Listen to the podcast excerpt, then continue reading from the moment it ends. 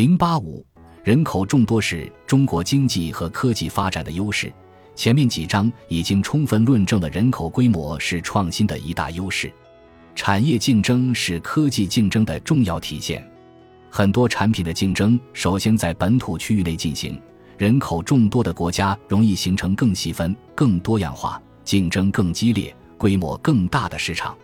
在有十四亿人口的中国，很稀奇的创意产品，哪怕只有万分之一的人需要，也可形成十四万人的市场。足以催生一个行业。对于成熟的产品，庞大的市场能容纳更多参与者，让优胜劣汰下的胜出者更强大。此外，庞大的本土市场可让本国企业在全球率先形成规模效应，实现盈利，并尝试和发展先进的技术，逐步占领海外市场。由于地理、语言、文化的分割以及政治边界的存在。全球化的经济循环并不能完全取代较小范围内的经济循环，尤其在越来越重要的现代服务业，如互联网和人工智能行业中，创新公司需要和客户共同磨合新的商业模式和业务流程。在这方面，中国公司的优势在于拥有庞大的本土客户群和数据。在发达国家中，美国人口最多。依靠庞大的国内市场培育出来的大批美国企业，凭借在本土成功积累的先进技术和雄厚财力，走向国际市场，成为跨国公司。信息产品的生产成本几乎不随市场规模而变化，因此规模效应在信息产业中尤为突出。同样得益于庞大的人口规模，美国的生物医药技术遥遥领先。一种药品的研发需投入五亿至二十亿美元，而药物被批准前要经过的临床试验常涉及数以千计的特定疾病患者。这种规模的资金投入和临床试验非一般国家所能承受。像瑞士的罗氏和诺华、英国的葛兰素史克等制药公司，在美国雇佣的人数都多于在其本土雇佣的人数，而产品销售的最大市场也在美国。中国正在取代美国成为世界上最大的市场。过去由于经济发展水平较低，交通和通信条件落后，中国的众多人口并未形成有效市场。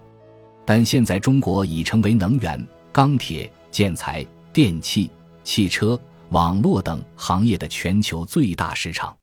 二零一三年，中国的电子商务规模超过美国，居世界第一。这意味着整体规模较小的中国商业在电子化程度上已高于美国。这种新兴行业的异军突起，反映出人口优势对扭转技术竞争态势的意义。在可预见的未来，中国几乎在所有行业都将拥有世界第一的规模，这有助于中国企业依托本土市场的规模优势走向世界。如华为、联想、腾讯等公司已经在海外崭露头角。高铁建设高歌猛进，成为中国向海外拓展的名片。美国在一九六五年就曾讨论高铁计划，但现在依然是空中楼阁，原因是人口密度不够，经济效益不大。中国是唯一拥有联合国产业分类中全部工业门类的国家，虽然领先的行业还不多，但几乎可以在所有行业中参与国际竞争，这一点是其他国家做不到的。首先，人口众多不仅促进市场多样化和层次化，也是形成庞大人才规模的基础。大学教育是目前从事科技事业的基本条件。本科及以上学历的人口规模体现科技发展的优势。虽然美国人口约为中国的十四，但是在二零零七年前，美国的本科及以上学历的总人口一直多于中国。这是美国科技力量长期领先中国的重要原因之一，但这一情况在2007年发生了逆转，中国大学生的增量和存量将在未来远超美国，而且前面已经论证了中国大学生的能力也毫不逊色。得益于人口规模优势，中国在研发投入和人员数量方面正迎头赶上，超过了许多发达国家的水平。图十四杠二比较了中国和其他国家的研发投入占 GDP 的比重，我们可以明显看出，高收入国家研发投入的强度普遍更高。对于中国而言，我们画出了1996至2014年的研发投入强度。在这期间，中国的研发投入强度增长迅速，到2010年，中国的研发投入强度已经超过发达国家的中位数。在研发人员方面，1996年，中国每100万人口中有443人是研发人员，截至2014年。该比例上升至每一百万人口中有一一百一十三人是研发人员，尽管比例仍不到美国、日本、德国和以色列等科技发达国家的十四，但由于中国人口众多，研发人员在绝对数量上已经超过他们，而科研人才和研发投入的规模优势，为中国科技的突飞猛进奠定了坚实的基础。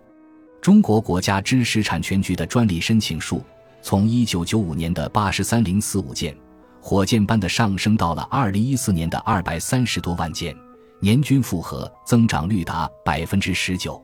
根据世界知识产权组织的数据，中国于二零一一年超过美国，成为世界最大的专利申请国。